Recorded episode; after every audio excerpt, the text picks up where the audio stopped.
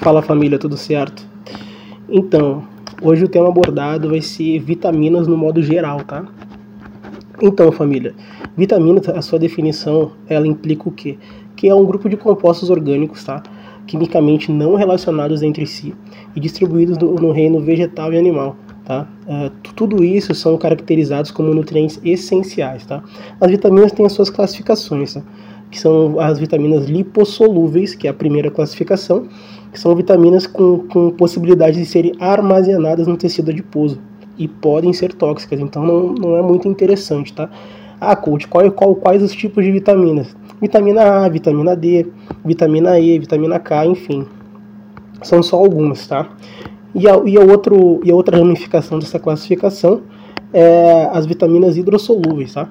São, que são, não são satisfatoriamente armazenadas uh, e não têm um caráter tóxico, tá? E o seu excesso é realmente eliminado pela urina, tá? Então, exemplo, coach, pô, complexo B, complexo C, biotina, enfim, tem diversas vitaminas. Família, fique esperto para mais uma dica do coach. Valeu!